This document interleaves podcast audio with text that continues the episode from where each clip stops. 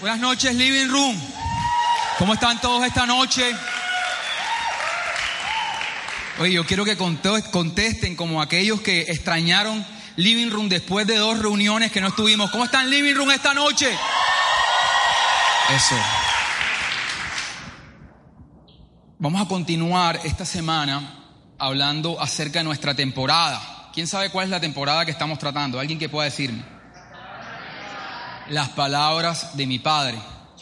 Eh, yo no sé quién este fin de semana o estos dos fines de semana que pasaron, fueron dos, de alguna forma estuvieron enfocados y Dios les mostró cosas que estaban diciendo que no eran correctas. O sea, estuviste como muy apercibido de cosas que de pronto decías y decías, esto no lo debí decir, esto no es conforme a las palabras de Dios. alguien le pasó en estos dos fines de semana eso? Yo, me di cuenta de varias cosas en, en, medio de mis vacaciones que estuve, varias cosas que le dije a mis niños que no debía decirle. Y creo que es importante porque Dios nos está llevando a enfocarnos en poder hablar las palabras del Padre de una forma correcta. Y nosotros continuamos hoy con esta temporada y yo quiero preguntar esta noche, ¿quiénes aquí van a salir esta noche hablando las palabras del Padre? Levanten la mano. Ok. Otra vez están equivocados todos los que levantaron la mano. Y para mí esto es muy importante que les quede claro, muy importante, muy importante. ¿Por qué están equivocados? Porque Dios nos trajo a este lugar a hablar solo las palabras del Padre. Es muy diferente hablar las palabras del Padre. Hay mucha gente hablando las palabras del Padre. Es muy diferente hablar solo las palabras del Padre. Y eso lo aprendimos la semana anterior. Esta semana, o este, esta semana continuamos con la serie y vamos a hablar, el título del mensaje se llama Llamando las cosas que no son como si fueran. Vamos a, yo, yo no soy de repetir, pero quiero que esta noche lo repites. Llamando las cosas que no son como si fueran. Ok, cuando nosotros empezamos Living Room hace cuatro años, eh, empezamos como cinco o seis personas, luego formamos un pequeño grupo como de 30 personas. Cuando nosotros nos reuníamos 30 personas y no existían en ese momento Living Groups, no existían, la gente generalmente cuando necesitaba un consejo, cuando necesitaba hablar con alguien, hablaban directamente conmigo y se acercaban a mí y me pedían un consejo. Generalmente la gente venía con ciertas situaciones complicadas y yo sentía de parte de Dios decirle a la gente, tranquilo, todo va a estar bien. Una vez llegó un personaje, me contó una historia, me dijo una serie de cosas bien difíciles y yo sentí en mi corazón que lo que tenía que decirle a ese muchacho era ponerle la mano del hombro y decirle, tranquilo, todo va a estar bien. Luego otro muchacho, en vista de que yo estaba dando consejería, también pidió un consejo y se acercó y estuvo conmigo y entonces llegó a mi oficina y me contó otra historia bastante complicada. Y yo sentí en mi corazón que tenía que decirle, no, pero respondan con fuerza, estamos con energía. Yo sentí que tenía que decirle, tranquilo, todo va a estar bien. Entonces empezó a a regar entre todas esas 30 personas que yo a todo el mundo le decía lo mismo. Y entonces entre ellos decían, no, no, no, pierdas el tiempo, ya yo sé lo que Él te va a decir, ¿para qué vas a perder ese tiempo yendo pidiendo un consejo? Él te va a decir, tranquilo todo. La gente no se sentía satisfecha con esa respuesta. Y no se sentía satisfecha porque esa respuesta no era consecuente con la realidad que la gente estaba viviendo. Esa respuesta desafiaba al punto que parecía que desconocía la realidad que las personas estaban viviendo. Por eso ellos sentían que esa respuesta no era suficiente y sentían que, que, ellos querían escuchar algo más. Por dentro yo decía, esta gente, ¿qué es lo que espera? Que yo les diga que se van a morir, que su vida es una desgracia. En la Biblia, en Segundo de Reyes, hay una historia muy curiosa y habla de una mujer rica y poderosa. Esta mujer era amiga del profeta Eliseo. Y dice la palabra que ellos incluso eran tan amigos que ella habló con su esposo y eventualmente cuando el profeta estaba por la casa de ella, ellos le tenían hasta una habitación al profeta para atenderlo. Lo atendían todo el tiempo bien. Entonces, como ella atendía al profeta, el profeta agradecido un día le mandó a preguntar, ¿qué quieres que haga por ti? ¿Qué puedo hacer por ti? La mujer rica le contestó, no hay nada que puedas hacer por mí. Ella lo tenía todo aparentemente. Pero entonces el profeta le dijo a su criado, ¿qué puedo hacer por ella? Y el criado le dijo, esta mujer no puede tener hijos. Y su marido ya es viejo y no pueden tener hijos. Entonces el profeta lanzó una palabra, Una palabra que desafía la ley de la causalidad. ¿Cuál es la ley de la causalidad? Lo explicamos la semana pasada. Toda causa, toda causa produce un efecto. La causa era que biológicamente ellos ya no podían tener hijos. Pero este profeta lanzó una palabra que desafiaba la ley de la causalidad y le dijo, de aquí a un año tú vas a estar abrazando a tu hijo. ¿Ok? Pasó el año, la mujer estaba abrazando el hijo y fue muy feliz con él. Pero pasó algo curioso. A los 10 años, cuando el niño tenía 10 años, le dio un fuerte dolor de cabeza. Y se murió de repente. Se murió. Y sabes, los que tienen papás saben aquí lo que significa que un hijo o pensar la posibilidad que un hijo se muera. Hemos hablado algunas veces que yo he leído algunos estudios que los umbrales de dolor más altos dentro de las cosas que los seres humanos pueden experimentar, que producen más dolor en la vida, una de ellas es la pérdida de un hijo. Cuando algunos padres, los que son padres, tenemos pensamientos negativos acerca de la posibilidad que un hijo fallezca, una de las cosas que nosotros pensamos es, no lo voy a poder ver crecer, no lo voy a poder ver, no lo voy a poder disfrutar en el colegio, no lo voy a poder ver casarse, no voy a poder ver cómo se desarrolla. Ese temor, eso en nuestro corazón, es, no, nos paraliza. Pero esta mujer no estaba experimentando un temor, esta mujer se le acababa de morir el hijo. Increíblemente, en medio de esa situación, ella está viendo a su hijo muerto. Ella llama a su marido y le dice, necesito que me ayudes a conseguir un criado porque voy donde el profeta. Y el marido le pregunta, pero ¿qué es lo que te está pasando? ¿Por qué vas al profeta a esta hora? ¿Qué vas a buscar donde el profeta? Y ella responde una palabra que desafía las circunstancias. Ella responde paz. Respondió paz en medio de una situación que aparentemente no tenía paz. Increíblemente esa señora sale de camino de donde está con su hijo muerto, donde el profeta, con el criado. Pero en esa época no habían carros, ella va caminando y son distancias largas y en esa distancia ella va pensando cosas como, ¿Sabes qué? ¿Para qué Dios me dio este niño si finalmente lo va a matar? ¿Por qué Dios nos permite vivir la vida para luego enfermarnos y luego hacernos pasar situaciones dramáticas? Yo no voy a ver crecer a mi hijo, yo no lo voy a ver desarrollar. Mejor hubiera sido no tener un hijo. Mejor hubiera sido no, no nacer, que, que yo no me hubiera ilusionado con esto para que luego ahora el niño no esté. Ella venía pensando una cantidad de barbaridades, las mismas cosas que tú y yo pensamos cuando ciertas presiones en la vida nos golpean. Pero sabes, el profeta la vio venir a lo lejos. Y entonces envió a su criado y le dijo, ve y mira qué es lo que le pasa a esta señora. Y el criado sale y se la encuentra de camino. Y cuando se la encuentra de camino le dice a la señora, señora, ¿qué es lo que a ti te pasa? ¿Qué creen que ella contestó? Vamos a mirarlo en Segunda de Reyes. Corra se encuentra y le pregunta, ¿están todos bien? ¿Tu esposo y tu hijo? Sí, contestó ella, ¿todo? ¿Todo? Favor, todo está bien. ¿Cómo que todo está bien si el hijo está muerto? ¿Sabes qué? Esta señora fue intencionada en responder una palabra contraria a la que estaba pensando. Esta señora fue intencionada, ¿sabes? En saber que ella estaba caminando donde el profeta. ¿Para qué iba donde el profeta ella? Alguien que me diga. No, hablen con fuerza, que iba a buscar al profeta, que iba a buscar. ¿Cómo así que paz? Oye, por sentido común, por favor. ¿Ah? Iba a buscar un milagro. Dejó al pelado muerto ahí, iba caminando allá. ¿Qué, iba a hacer?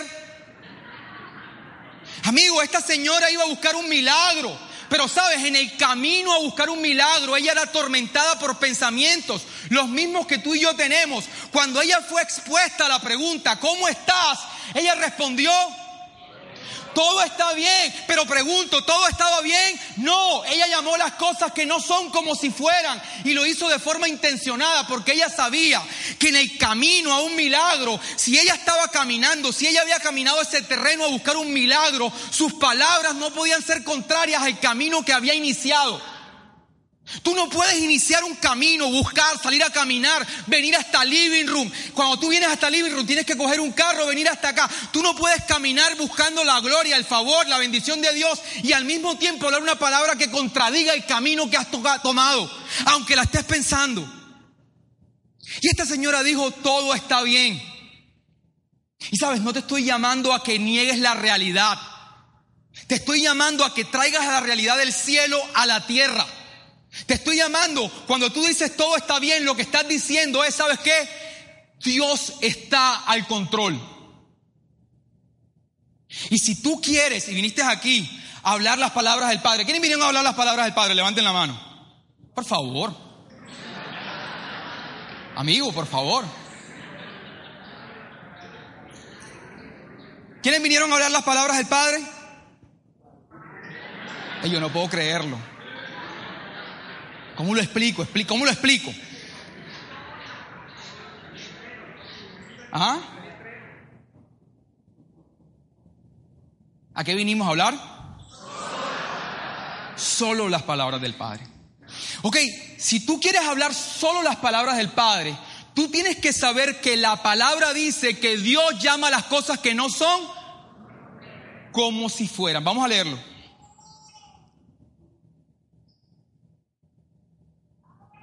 A la cuenta de tres. Uno, dos y tres.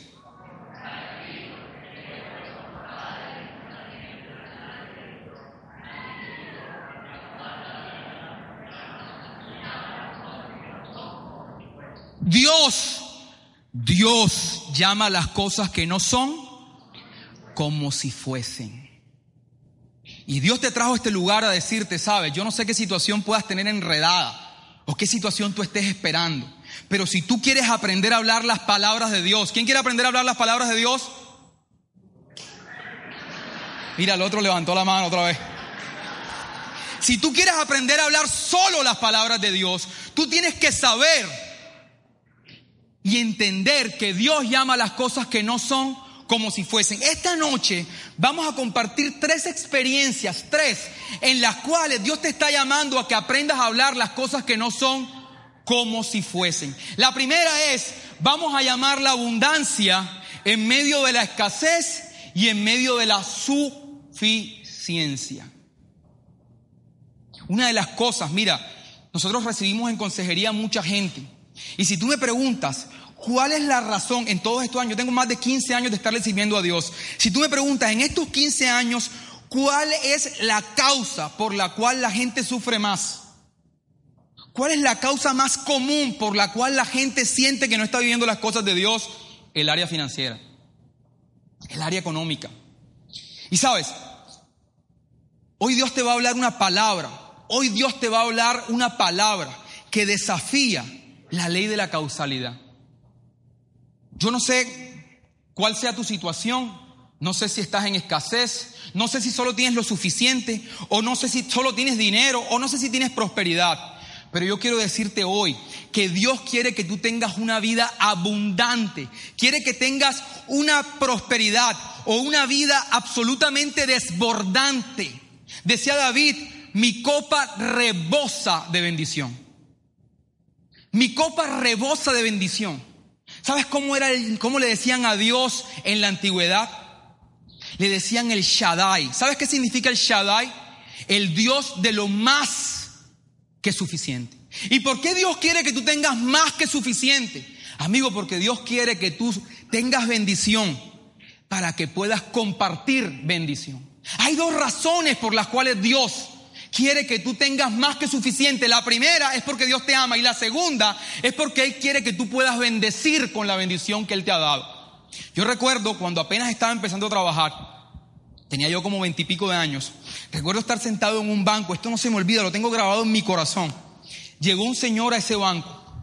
Cuando ese señor llegó, ya yo era un hombre de Dios, ya le servía al Señor, cuando ese señor llegó, la atmósfera del lugar cambió. E, ese señor era portador de una, unción que hizo que la atmósfera de todo el lugar cambiara. Yo lo vi entrar y sentí que este tipo estaba cargado de algo de Dios, pero no podía identificar qué era. Luego el Señor se acerca a la niña de la recepción y la niña le pregunta, Señor, ¿cómo está usted?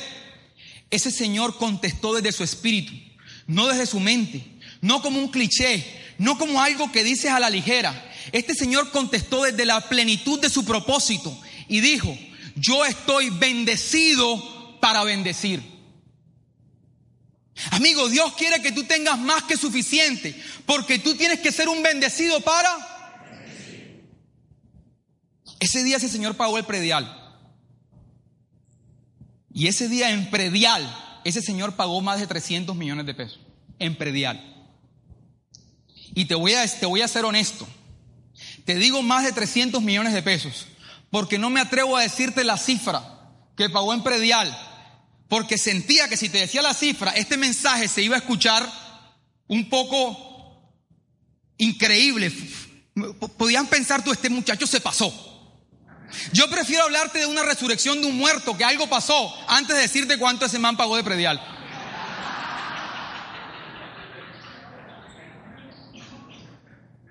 Y no, no, no fue que escuché mal, porque yo me aseguré de no escuchar mal. Yo fui luego donde la cajera y le, la cajera era amiga mía y le pregunté, ven acá, ven acá, yo escuché mal. ¿Cuánto fue que ese señor pagó de predial? Y ella me confirmó la cifra que yo escuché.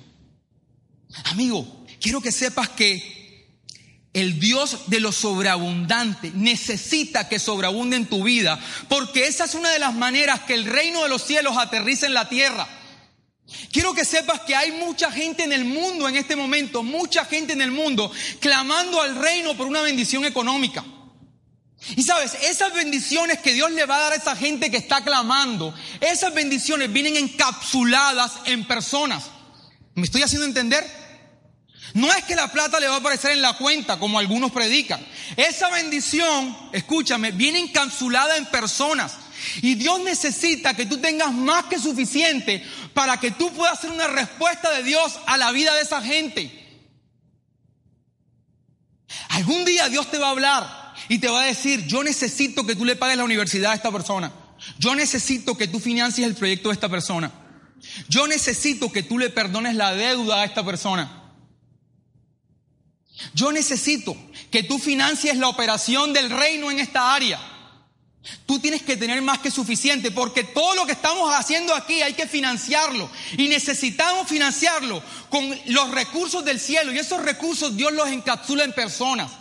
Pero tú necesitas creer que Dios quiere hacerlo. Tú necesitas creer que Dios quiere bendecirte, que Dios es bueno. Ahora bien, quiero que sepas algo importante. Esto mismo que yo te estoy diciendo, Dios se lo dijo al pueblo de Israel. Ellos estaban en Egipto. Egipto representa el sistema del mundo. ¿Egipto representa qué? El sistema del mundo. Representa la vida común de la gente. ¿Ok? Y ellos estaban ahí esclavizados en Egipto trabajando día y noche, como muchos de ustedes trabajan. Y Dios les dijo, hey, ¿sabes qué? Ustedes tienen una vida convencional, pero yo necesito llevarlos a una vida extraordinariamente amplia, porque yo soy el Shaddai, que significa el Dios de lo más que suficiente. Y sabe, al igual que ustedes, cuando ustedes escuchan que Dios quiere bendecirte, al igual que ustedes, uno dice, ¿dónde te firmo, Señor? ¿Tú me quieres bendecir? Bueno, bendíceme pues. Al igual que ustedes, ellos no tuvieron problema en decir, listo, vamos, caminemos. Escúchame, mi amigo. Dios les dijo que le iba a dar una tierra donde fluía leche y miel. El problema no estuvo en la promesa de Dios. El problema no estuvo en la palabra que Dios lanzó. El problema estuvo en el tránsito entre Egipto y la tierra prometida. El problema estuvo en el mismo camino que caminó la señora del hijo muerto. Ahí en el camino, ahí, cuando tú vas de camino a recibir las cosas de Dios, ahí es donde la gente se revienta. Es ahí. Por eso la historia de la señora, ella iba concentrada en ese camino. Pero sabes, el pueblo de Israel cuando arrancó a caminar este camino, sabes, hacían mezclas de palabras. Hablaba las palabras del Padre, pero también hablaban las palabras del temor. Y sabes, dice la Biblia que ellos salieron con oro. Y cuando salieron con oro, daban gritos de alegría porque nunca habían visto tanto oro. Y decían, Dios, tú eres poderoso, tú eres bueno, tú eres maravilloso. Como tú lo haces cuando vienes aquí y están adorando. Y Dios ha hecho algo curioso en tu vida, algo chévere en la semana. Y vienes tú y dices, Dios es poderoso, Dios es bueno. Y levantas la mano y tiemblas un rato y haces una cantidad de cosas. Pero luego, escúchame, luego se enfrentaron con el mar rojo. El mar rojo estaba aquí y los egipcios estaban atrás. Todos los han visto en las películas de Semana Santa. Y en ese momento, ¿sabes qué dijeron ellos? Le dijeron a Moisés, mejor nos hubieras dejado en Egipto. ¿Sabes qué significa mejor nos hubieras dejado en Egipto? Yo prefiero estar en mi status quo Yo prefiero estar en esa posición de comodidad antes de ir a vivir una palabra, antes de salir a caminar un camino en fe. Amigos, si tú quieres vivir las cosas de Dios, tú las vas a recibir en fe. Y quiero que sepas una cosa, para vivir en el reino tienes que tener pantalones y ser valiente para ser capaz de caminar por una palabra de Dios. Y sabes, esta gente decía, no, mejor volvamos a Egipto, mejor volvamos a la vida convencional. ¿Sabes que a algunas personas les incomoda este mensaje? Y dicen que este, esos son los, los predicadores estos que viven predicando de prosperidad y de dinero. ¿Tú sabes a quién le incomoda este mensaje?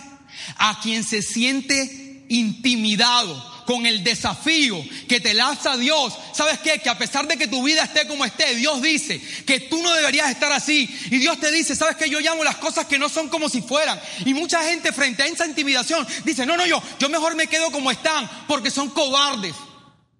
Pero Dios no te está llamando a tener una vida convencional. Y sabes, la gente atravesó el mar rojo y dice que cuando pasaron al otro lado compusieron una canción.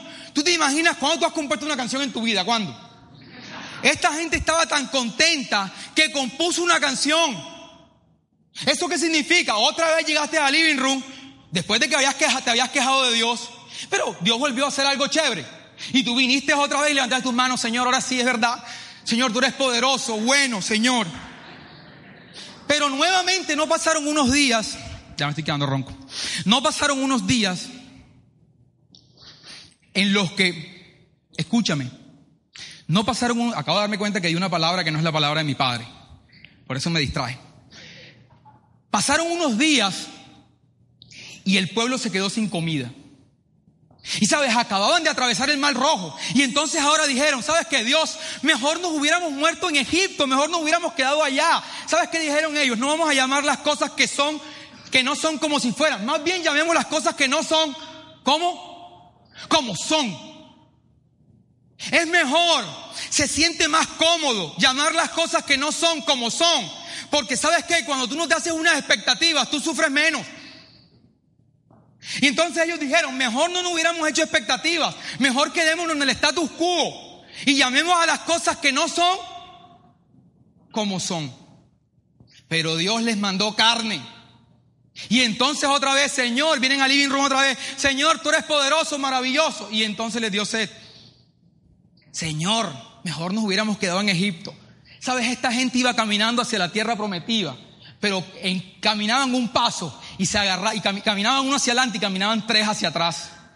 Amigo, el problema no está en la promesa. Quiero que te metas en tu cabeza, el problema está en el camino. Ahí donde la gente, tú te das cuenta. Yo veo muchos jóvenes buscando las cosas de Dios que jamás en su vida se materializan estas cosas que están ahí en la Biblia. Y me duele ver gente que habla la palabra de Dios, pero que esa palabra nunca se hace realidad en su vida. Nunca. Y no es más que un discurso religioso, chévere. Ay, vengo el domingo, chévere. Amigo, no te sirve de nada venir el domingo, chévere, chévere, si el reino no invade tu vida y la cambia para siempre. Y sabes, en ese tránsito hay una cosa que le pasa a la gente. Y es que la gente en ese tránsito solo tenía lo suficiente. Dice la palabra que Dios le dio al pueblo la misma ropa durante 40 años. Ellos tenían carne, sí, pero solo tenían la carne de ese día. Ellos tenían Agua, sí, pero solo tenían el agua de ese día. Y sabes, ellos vivían con lo, con fuerza, con lo, con lo suficiente. Ellos vivían con lo suficiente.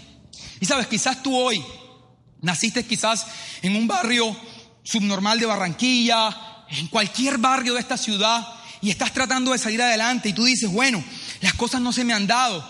Yo tengo lo que necesito, tengo comida, tengo techo, pero no tengo para viajar, no tengo para ir a otros países, no, me, no tengo un excedente, ¿sabes? Para yo poder hacer inversiones. Yo solo tengo lo suficiente. Y quizás ya dejaste de pensar en ti y empezaste a pensar en otros y dijiste, yo con esto no podría ni construir una familia. Yo creo que cómo le daría un colegio a un niño, cómo podría pagar la universidad de mis hijos. Y la gente empieza a pensar en sus limitaciones y en sus limitaciones y en sus limitaciones. Y la gente, ¿sabes? Que en el camino la, se aferran a la suficiencia. Pero Dios te trajo a este lugar. Y te va a dar una palabra en, Filipenses. Quiero que la pongan, por favor. Te va a dar una palabra, amigo. Una palabra que llama las cosas que no son como si fueran. Yo quiero que tú la repitas con la potencia que debes repetirla. A la una, a las dos y a las tres. No, no, no, no, no. No digas que mi Dios les proveerá. Que mi Dios me proveerá. Uno, dos y tres.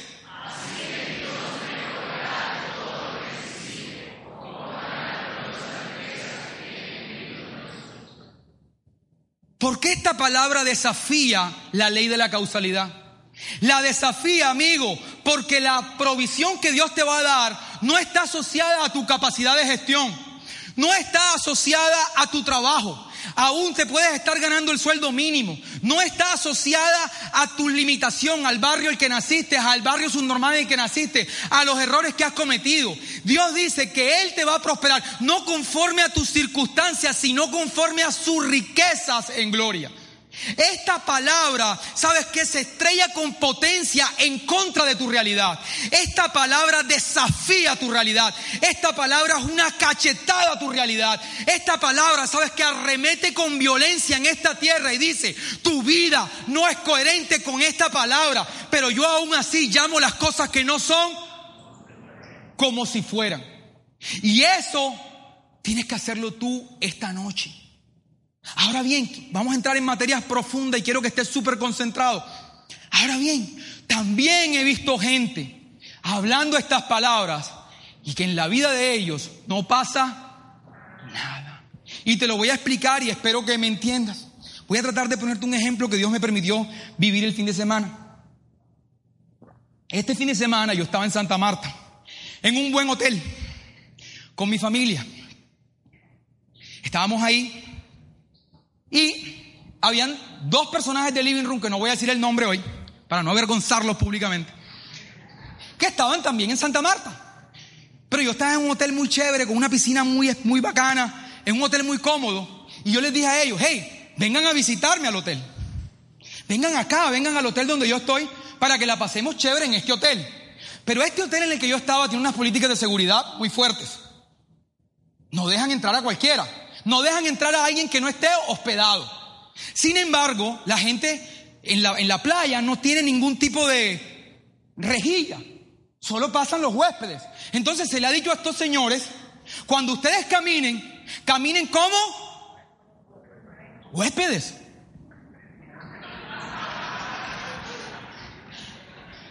¿Qué significa eso? Que llamen las cosas que no son como si fueran. Oye, cuando usted vaya caminando, usted no es huésped.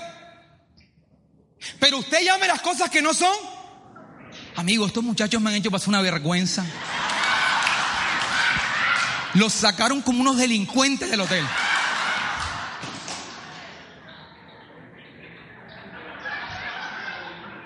Y yo desde acá viendo el show de... Qué vergüenza. ¿Tú sabes por qué? Escucha lo que te voy a hablar. Una cosa es querer pasar como huésped, otra cosa es caminar como huésped. Amigo, tú puedes estar hablando las palabras de Dios sin creerlas. Mira lo que dice Corintios. Es el último. Perdón, perdón, ya te digo. Segunda de Corintios 4, 13. Mira lo que dice, pero teniendo el mismo espíritu de fe, conforme, está, conforme a lo que está escrito, con fuerza. Creí, por lo cual hablé. Amigo, una cosa es que tú llames las cosas que no son como si fueran. Es bien diferente a que tú llames las cosas que no son como quisieras que fueran. Son dos cosas diferentes. Entonces muchas personas están hablando cosas de Dios como quisieran que fueran, pero no como si fueran. Y sabes, tú puedes hablar cosas, pero esto se trata de una mentalidad. Esto tú debes, todo esto, sabes que viene encapsulado en una posición que Dios te da. Estas palabras tienen la capacidad de transformar y, y traer a tu vida una posición que ahora te da una condición diferente. Entonces en el mundo espiritual es igualito. Tú andas caminando, no andas diciendo las cosas que no son como si fueran. Tú andas diciendo las cosas que no son como quieres que sean. A final de año nosotros escribimos unas peticiones y hay mucha gente que no se le cumplen esas peticiones porque los que escriben ahí realmente ellos no los creen. Muchas veces la gente escribe cosas ahí para quedar bien con Dios o incluso para quedar bien consigo mismo, para sentir que lo que están escribiendo ahí desafía y, no sentirse que no sentirse aludidos frente a lo que están escribiendo y decir, bueno, yo hice lo que tenía que hacer. Pero sabes, tú estás como mi par de amigos, igualito. Quiero que sepas algo con respecto a este caso del hotel, perdonen que sea incisivo, pero a mí y a los otros huéspedes no nos ponen manilla. Porque es que las personas me dijeron, ay, es que tú tienes manilla. Mostrar las dos manos. Amigo, a mí no me pusieron manilla ni a los demás huéspedes y, los vigilantes. No tienen ni la más remota idea quién es huésped y qué no. Pero dime tú que ellos tienen la capacidad de detectar los impostores. Y el mundo espiritual es igual. Tú puedes hablar con fe, tú puedes hablar palabras que, y, me entiendes, y hacer un show aquí. Pero el mundo espiritual es igual. Una cosa es lo que dices con tu boca, otra cosa es realmente lo que sale de tu corazón. Por eso tienes que alimentarte de la palabra de Dios. Te voy a decir algo que más adelante vamos a explicar. Por eso tienes que poner tu mirada en Jesús. Y tú dirás, ¿cómo así que tu mirada en Jesús? ¿No es la mirada en la palabra de Dios? Dice la palabra que Jesús es el verbo hecho carne. Cuando tú miras a Jesús, miras la palabra de Dios. Y cuando tú pones tu mirada en Jesús, entonces viene la fe para que puedas entrar al hotel. ¿Hasta ahí estamos claros? Hay otras palabras, amigo, que desafían el status quo y las vamos a ir pasando mientras yo lo estoy diciendo. La mayoría están en Deuteronomio. Una que dice que sabes que tú prestarás y no pedirás prestado. Dice a otra en Deuteronomio que las bendiciones de Dios persiguen a quienes cumplen la ley. Y tú dirás, pero yo no cumplo la ley, pero Jesús la cumplió por ti, dice la palabra. Que tú estás escondido en Cristo y que ya no vives tú, sino que Cristo vive en ti. Así que esas bendiciones te persiguen a ti. Dice la palabra que Él es quien nos da la fuerza y el poder para hacer las riquezas. ¿Hasta ahí estamos claros? ¿Estamos todos claros? Vamos al segundo punto. Llamar la sanidad donde hay enfermedad. Si tú esta noche estás aquí, tienes cualquier tipo de enfermedad, quiero decirte en el nombre de Dios que esa enfermedad es ilegal en tu cuerpo. Es ilegal en tu cuerpo. Dice su palabra que Dios, escúchame, que ciertamente, quiero que pongamos Isaías 53. Dice la palabra, ciertamente Él cargó con nuestras enfermedades y soportó nuestros... Pero ¿por qué esa palabra está en tiempo pasado?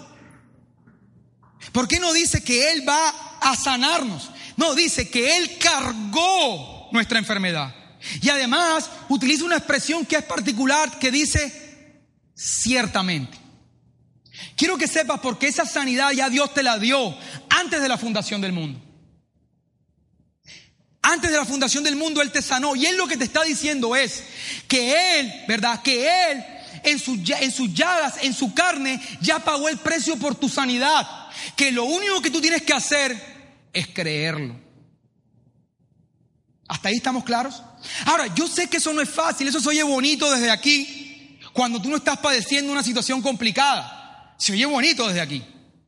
Pero es que por eso el Señor, entendiendo esto, puso esa palabra al principio que dice ciertamente. ¿Qué significa ciertamente? Que no importa cómo te estés sintiendo, que no importa cuál sea el diagnóstico, no importa esas cosas, ciertamente, a pesar de, Él cargó tus enfermedades y tus dolores. Y sabes, cuando tú seas atacado y te veas físicamente, que esa palabra atropella, arremete, es un insulto a tu realidad. Tú repite, ciertamente, a pesar de lo que estoy viendo, a pesar de los exámenes, ciertamente Él cargó mis enfermedades y llevó mis dolores. La iglesia o en otro lugar quizás te enseñen, cuando tú estés experimentando una situación como esto, clama a Dios y Dios te contestará. Dile a Dios que te ayude. Y nosotros en el pasado nos enseñaron que teníamos que convencer a Dios que nos sanara. Amigo, pero hoy Dios te trajo a este lugar a que escuches. Tú no tienes que convencer a Dios que te sane. Tú tienes que convencerte tú que ciertamente Él ya te sanó. Y en la medida en que tú repites esto, quizás no te sanas inmediatamente, pero de una forma progresiva, sabes, tu cuerpo va a recuperar la salud que por derecho le pertenece. Dice la palabra que un día había una mujer que tenía 12 años sufriendo una enfermedad. Y entonces en medio de una multitud ella le agarró el manto a Jesús y quedó sana. Pero hay algo curioso y es que Jesús estaba en una multitud. ¿Por qué la otra gente que lo rozaba, que lo tocaba, que lo estrujaba, no era sanada?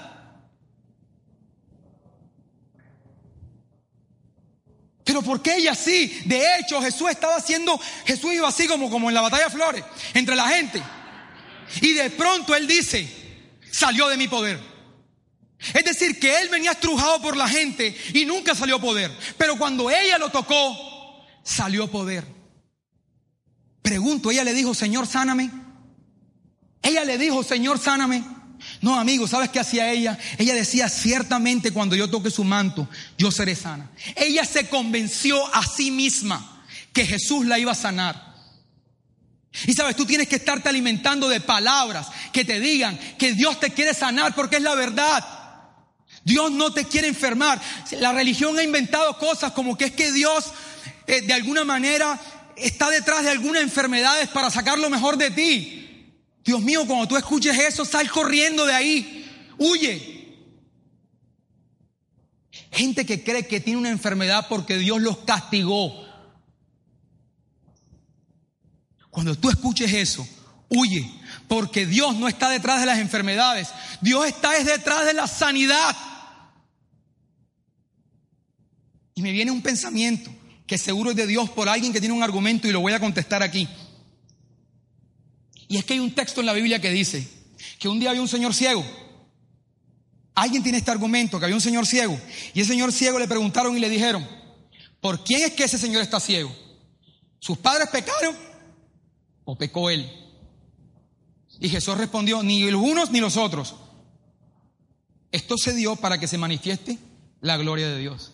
La gente ha enseñado que lo que quiere decir este versículo es que Dios tuvo al pobre muchacho desde que nació enfermo, para que el día que él pasara por ahí, el man estuviera listico enfermo y él sanarlo.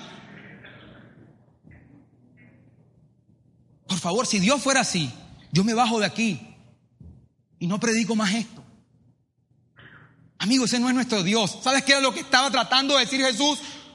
Ni lo uno ni lo otro, lo importante es que lo voy a sanar ya. Eso era lo que le estaba diciendo. Y es lo que tienes que tener claro, no te aferres, no te acostumbres a una enfermedad que es ilegal en tu cuerpo.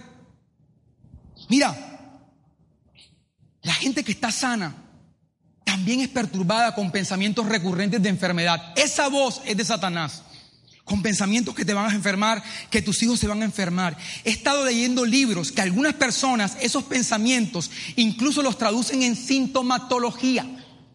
Gente en todo el mundo que siente dolores en diferentes partes del cuerpo y que esos dolores solo vienen, ¿sabes qué? De una obra maestra en el cerebro a través de pensamientos que se materializan en síntomas. Y luego cuando tienes este síntoma, tú hablas en tu propia contra. ¿Ok? Quiero contarles un ejemplo de, mis de una de mis tantas locuras.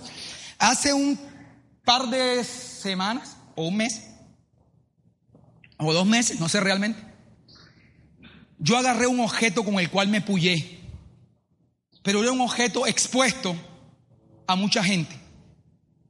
Y me vino un pensamiento. Cuando te puyaste con ese objeto, te contagiaste de algo. Ese día, eso fue hace poco, ese día inmediatamente empecé a sentir un calor en mi mano. Un calor como de, ahí hay una afección. Y todo el día con ese calor y con ese calor que me decía, ese calor en, mi mano, me decía, tú te contagiaste de algo. Y iba con ese calor y con ese calor y con ese calor y con ese calor. Y lo podía sentir en mi mano. Era como sentir el punzón donde me había apoyado. ¿Sabes qué? Yo empecé a confesar las palabras de Dios. Y en un momento vino un pensamiento a mí. ¿Sabes cuál fue el pensamiento? Revisa bien dónde te puyaste yo nunca me puyé las manos, yo me puyé fue el dedo. Y sabes, tenía un calor en la mano. Y apenas me acordé que yo me había cuidado el dedo, se me pasó el calor de la mano para el dedo.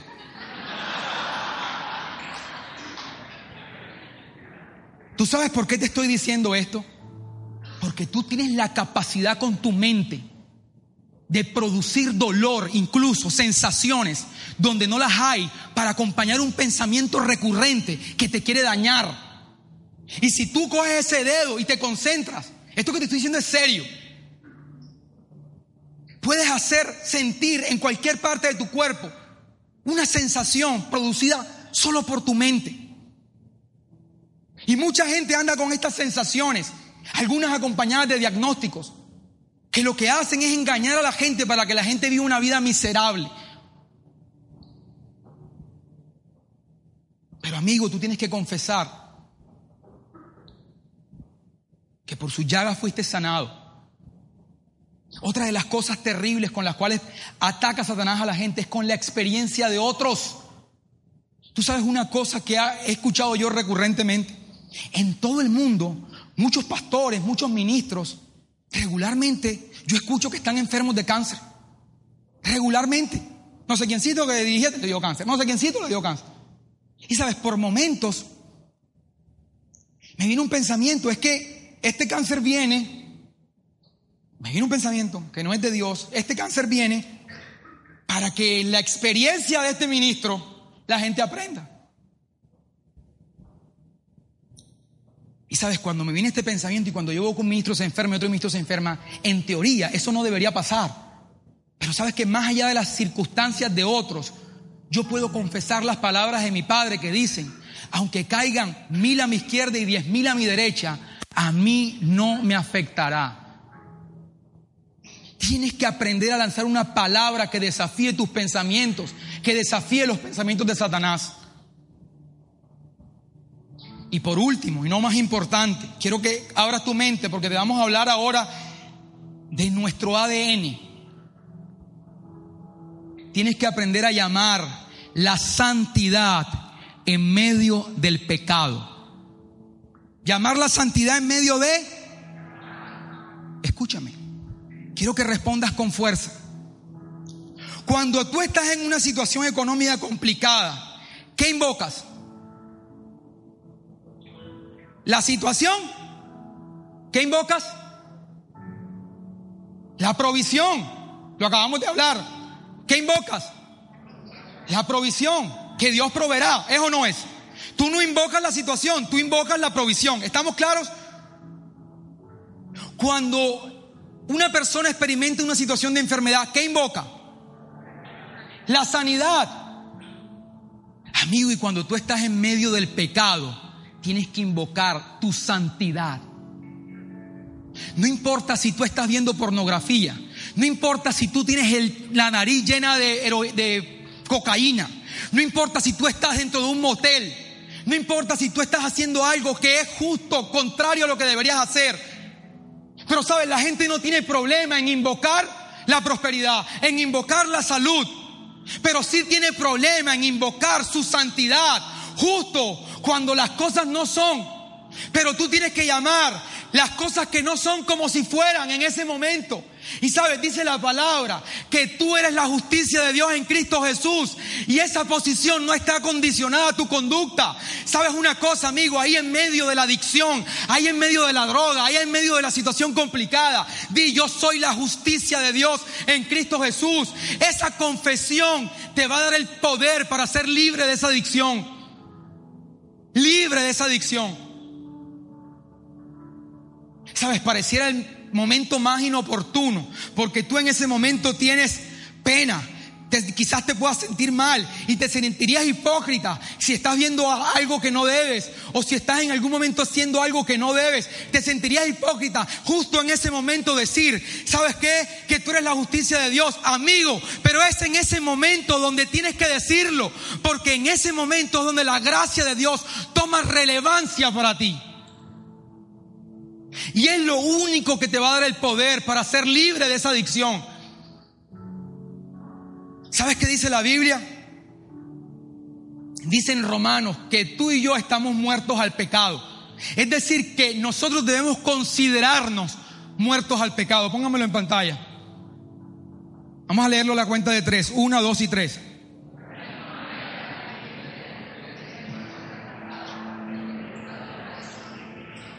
Muertos al pecado. Dios te está diciendo, la palabra no soy yo, que te consideres muerto al pecado. Por Dios, pero ¿cómo me voy a considerar muerto al pecado si yo peco todos los días? Dios está llamando las cosas que no son como si fueran.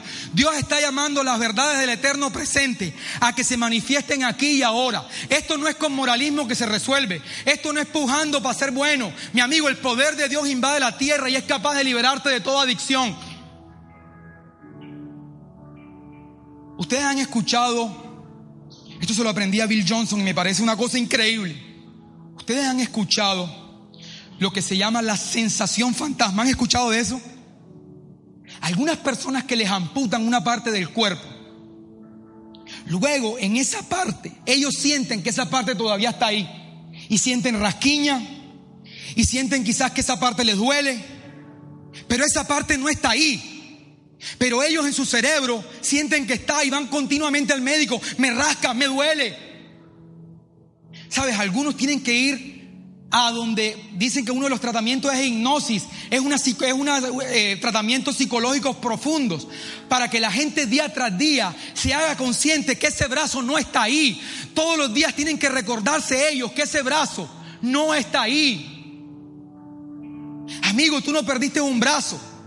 Dice la palabra que tú fuiste crucificado con Cristo Jesús. Todo, todo tu ser murió con Cristo en la cruz. Y sabes, a veces lo que tú haces no es más que una sensación fantasma. Pero así como esa gente, tú tienes que todos los días decir, aunque yo estoy haciendo esto, escúchame, yo estoy muerto en Cristo Jesús. Yo soy la justicia de Cristo Jesús. Estas palabras están llamando la realidad de Dios, están llamando como Dios te llama. Están llamando, están desafiando la realidad.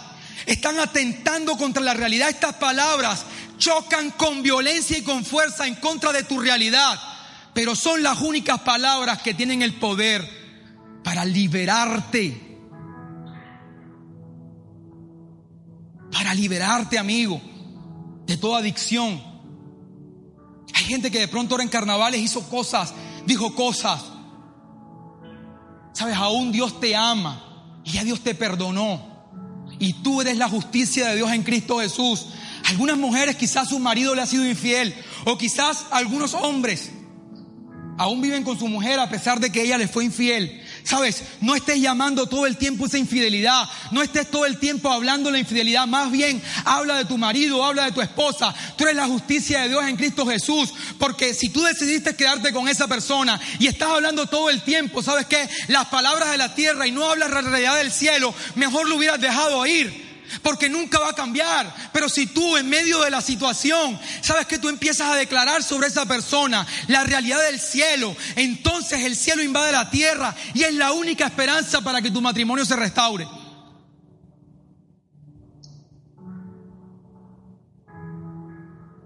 Escucha algo, y con esto ya voy a terminar.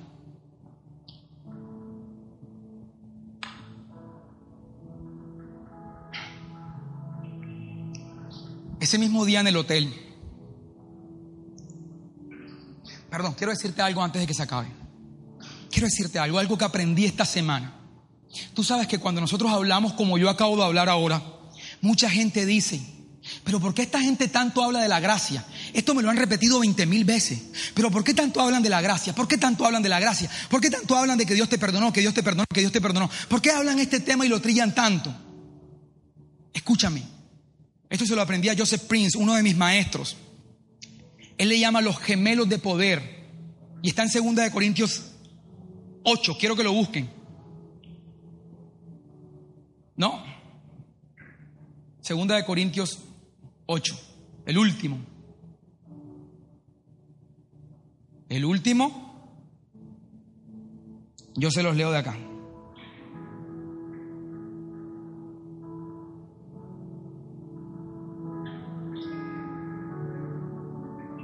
Perdón, es Romanos 5, 17, perdón. Es el último. Mira lo que dice. Pues si por la transgresión de un solo hombre reinó la muerte, escucha esto, con mayor razón los... Muchas gracias. Con mayor razón los que reciben en abundancia. ¿En abundancia qué? Los que reciben en abundancia qué? ¿Y el don de la justicia qué? Reinarán en esta vida. Amigo, nosotros lo que te estamos haciendo que tú abundes en gracia y en justicia. Porque si tú reinas en esta vida, entonces el adulterio, la pornografía, las drogas no pueden reinar. Si tú estás reinando, ellos no pueden reinar sobre ti. Nosotros lo que hacemos es que abundes en la gracia de Dios y en la justicia que solo viene por la fe. Y cuando eso pasa, tú vas a reinar en esta tierra. Ese mismo día en el hotel pasó algo curioso. Quiero que la banda se concentre. Vamos a tocar In Control. Ese mismo día pasó algo curioso. Mi hija Yashua, estando ahí en ese hotel, me dijo, papi, yo quiero que yo quiero que tú por favor vayas allá al bar y pidas un helado para mí. Y yo le dije, hija, ¿por qué no lo pides tú? Ella me dijo, papi, porque yo soy muy niña y si yo lo pido, no me lo van a dar. Yo le dije y la miré a los ojos y le dije, hija, tú eres la dueña de este hotel. Camina como la dueña, porque yo estoy pagando aquí. Y las personas que están aquí están contratadas para servirnos en este momento. Camina como la dueña, habla como la dueña, muévete como la dueña y ves tú y busca lo que te pertenece. Y tú dirás, bueno, pero ¿por qué Carlos le dice eso? Amigo, porque Dios está interesado en que tú construyas una identidad fuerte. Y yo le digo esto a mis hijos porque también tengo el mismo interés. Si mis hijos chiquitos me dicen que les busque algo, yo se los busco. Pero mi hija ya tiene 10 años y ella tiene que aprender a moverse como la dueña del hotel. Sabes, nosotros han pasado cuatro años en esta comunidad y Dios nos está llamando de un nivel a otro. Dios está esperando, sabes, que tú no vayas siempre en oración donde Él a decirle, a quejarte, a hablarle desde tu incredulidad, él está esperando que tú aprendas a moverte como administrador del reino y llames las palabras del reino a la tierra. Dice la palabra que los discípulos, gente ya madura supuestamente, gente ya formada, estaban con él un día en una barca, como lo narra esta canción. Y estaban ahí y estaba la tempestad fuerte, fuerte, fuerte, como quizás pueda estar en tu vida hoy. Y entonces ellos sentían que se iban a ahogar. Ellos sentían que la barca se iba a hundir.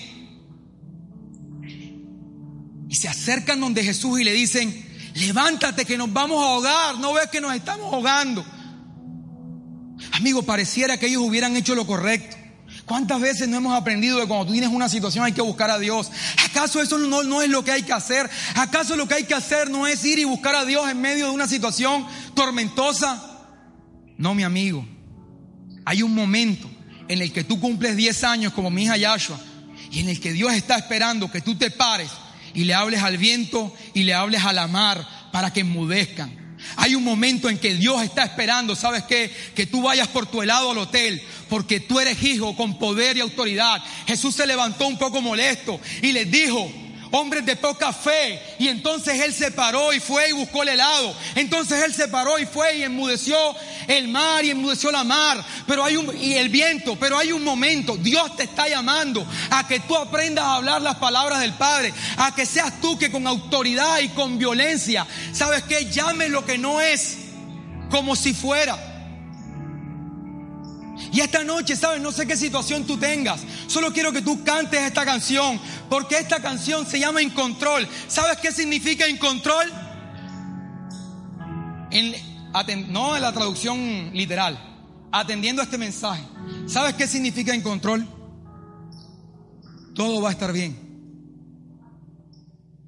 Mientras tú cantas, tú estás declarando, Señor, todo va a estar Bien, ponte de pie y canta esta canción conmigo.